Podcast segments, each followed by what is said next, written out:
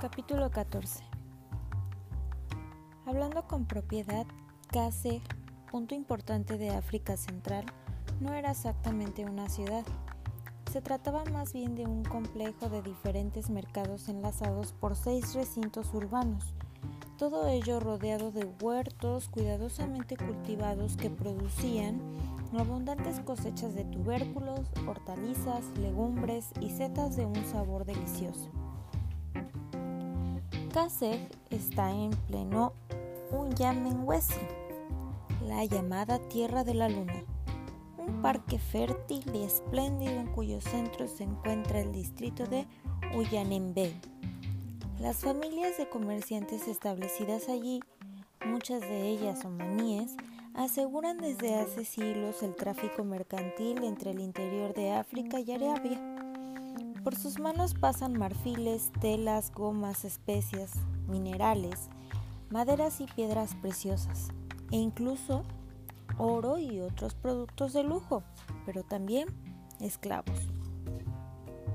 En torno a sus residencias, almacenes, establos y otras dependencias, hay barrios de cabañas indígenas, vastos mercados, huertos que parecen jardines, campos de cereales, hermosos árboles y frescas sombras. Eso es casi el punto de encuentro principal de las caravanas del sur, del este y del oeste. Una agitación permanente, un desorden encantador, más aparente que real. Un rum rum sin nombre, mezcla de las voces de los vendedores ambulantes, de ruido de tambores y cornetas, relinchos de mulos, rebuznos de asnos, cantos de mujeres, chillidos de chiquillos que se mezclan con las voces de los jefes y encargados de las caravanas. De repente, aquella agitación, aquel movimiento y aquel ruido cesaron como por encanto. El Victoria acababa de aparecer en el aire. Hombres, mujeres, niños, esclavos, mercaderes, todos trataban de ponerse a cubierto tan rápido como podían. Samuel, dijo Kennedy, si seguimos causando el mismo efecto en todas partes, nos va a costar trabajo establecer con estas gentes relaciones mercantiles. Bueno, sugirió Joe. Podemos coger lo que necesitamos y después irnos tan ricamente. Eso no, Joe. Intentaremos comunicarnos, dijo el doctor. Seguro que aquí hay mercaderes instruidos y bien informados. Recuerdo que Burton y Speak agotaron los adjetivos para celebrar la hospitalidad de los habitantes de Cassel. El Victoria se aproximó a tierra y enganchó una de sus anclas en la copa de un árbol. Cerca de la plaza del mercado, poco a poco la muchedumbre fue asomando la cabeza desde los improvisados refugios. Los guagangas, a quienes se reconocía por sus cuentas de conchas, se acercaron resueltamente a los viajeros. Eran los magos de la comarca. La muchedumbre, animada por el ejemplo de los magos, se fue acercando también, entre el sonido de tambores y palmadas, con cientos de manos levantadas hacia el cielo. Esa es su manera de rezar, dijo el doctor Ferguson. Me parece que esta historia nos reserva un papel más, no va a ser un menor. Pues bien, señor, lo desempeñaremos lo mejor que podamos. Tal vez tú mismo, Joe, tengas que convertirte en un dios. No lo sentiría, señor. Me agrada el olor del incienso. En aquel mismo momento, uno de los magos, un mianga, hizo un ademán y se produjo un silencio profundo. En una lengua desconocida, dirigió algunas palabras a los viajeros. El doctor Ferguson, que no había entendido ni una palabra, pronunció algunas palabras en árabe, en cuya lengua obtuvo inmediata y pronta respuesta. El mago pronunció una arenga muy florida que fue escuchada con religiosa atención y por, él supo el doctor que aquella gente había tomado al Victoria como la mismísima diosa luna, que se había dignado acercarse a, los, a la ciudad con sus tres hijos, una honra incomparable que permanecería eternamente grabada en la memoria de aquella tierra. El doctor no le desengañó. Bien, Al contrario, respondió, con gran dignidad que la luna visitaba cada mil años los territorios bajo su protección y animó a sus devotos a exponer sus necesidades y deseos sin temor. El mago expuso entonces que el Muani, el sultán de la localidad, enfermo desde hacía ya muchos años, imploraba la ayuda del cielo y suplicaba a los, a los hijos de la luna que fuesen a visitarle.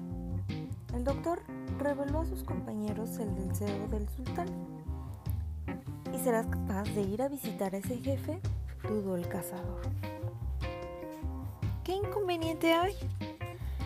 Parece que los ánimos están dispuestos a nuestro favor. La atmósfera está tranquila, no se mueve ni una hoja. Por el Victoria nada tenemos que temer. ¿Y qué harás? No te preocupes, Dick. Con un poco de medicina espero salir del paso. Dirigiéndose luego al público expuso. La luna se ha compadecido del soberano a quien tanto quieren los hijos de un Yamenwesi y nos ha confiado su curación, que se prepare para recibirnos. Se multiplicaron los gritos, los cantos y las demostraciones de devoción, y toda la muchedumbre se puso en movimiento. Ahora, amigos, debemos tenerlo todo previsto es posible que no seamos obligados a salir de estampida. Dick, tú quédate aquí, en la barquilla, controlando el soplete, por si tenemos que ganar altura precipitadamente. El ancla está sólidamente sujeta y no hay que temer que se desprenda. Yo me apego y tú, Joy, me acompañas, pero te quedarás al pie de la escala. ¿Cómo? exclamó Kennedy. ¿Vas a acudir solo a una casa desconocida? Señor, ¿no prefiere que le acompañe? se ofreció yo. No, iré solo. Su veneración por la diosa luna nos protege y no ganaríamos nada sacándoles de su error. No temáis, permaneced atentos y quedaos donde os digo. Pues tú verás, respondió el cazador. No descuides la dilatación del gas. Tranquilo, no lo haré. Los gritos de los indígenas reclamando la intervención del cielo iban en aumento. ¡Silencio! gritó yo con voz de trueno. Sois demasiado exigentes con los divinos hijos de la divina, luna. El doctor, provisto de su botiquín de viaje, bajó a tierra precedido de Joe. Este, con la dignidad que exigían las circunstancias, se sentó junto a la escala con las piernas cruzadas a la usanza árabe y enseguida se formó a su alrededor un círculo de gente que le ofrecía sus respetos. Entretanto, el, el doctor Ferguson, conducido al son de numerosos instrumentos y escoltado por una comitiva de danza, marchaba lentamente hacia la residencia del sultán, situada en las afueras de la ciudad. Eran las tres y el sol, haciéndose cargo de la solemnidad de la situación, brillaba con su más vivo esplendor. La comitiva llegó al palacio del sultán, un edificio cuadrado llamado Itinteya, que estaba situado en la vertiente de la colina. El techo de paja trenzada se apoyaba en columnas de madera tallada y tenía aleros muy pronunciados. En las paredes se veían pinturas de hombres y serpientes.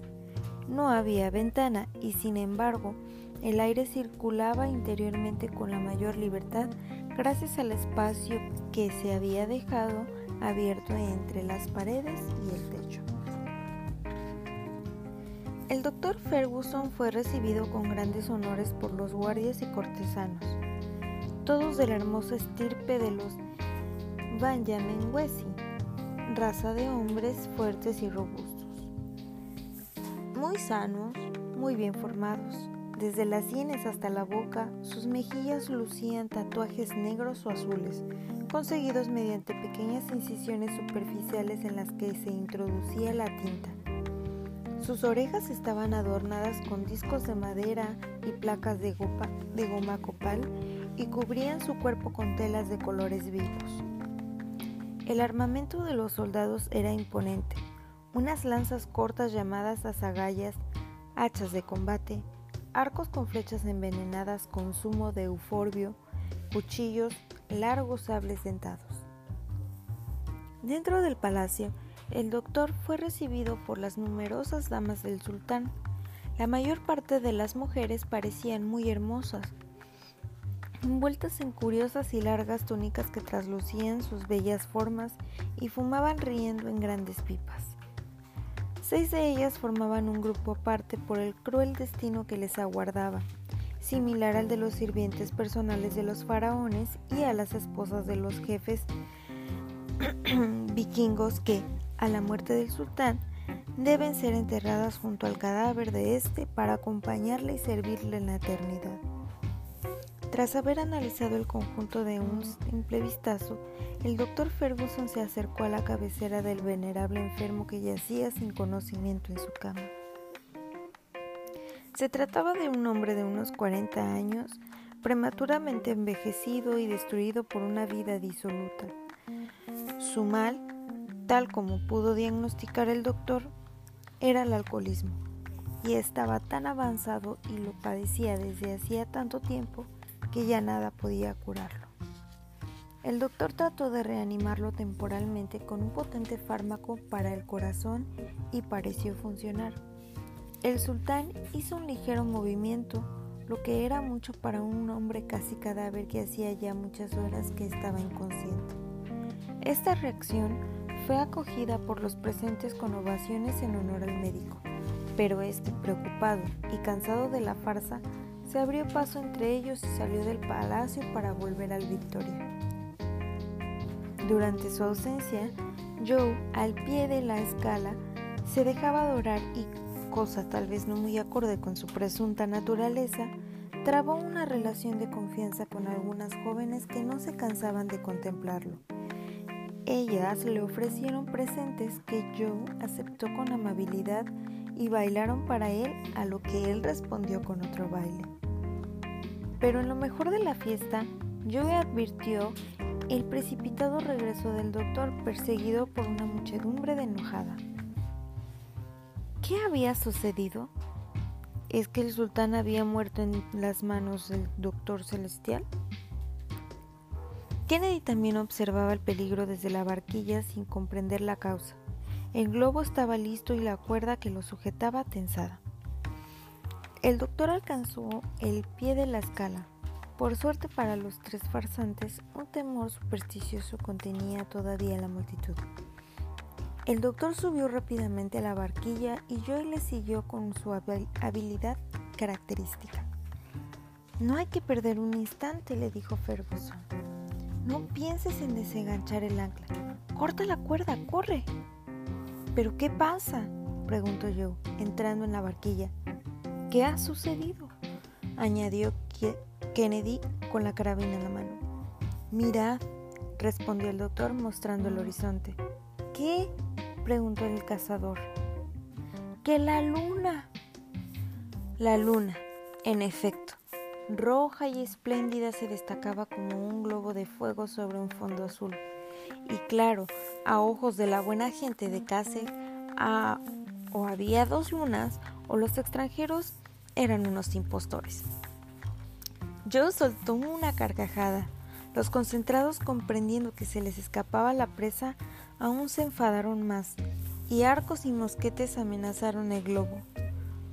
Aquello podía haber sido el final del Victoria y de sus ocupantes, pero uno de los magos hizo un gesto cargado de autoridad. Se bajaron las armas, el mago se encaramó al árbol, con intención de coger la puerta de la ancora y obligar a la máquina a bajar. Joy cogió el hacha. ¿Corto? respondió. Espera, respondió el doctor. Pero este tipo... Igual podemos salvar el ancla y no nos conviene perderla para cortar siempre hay tiempo.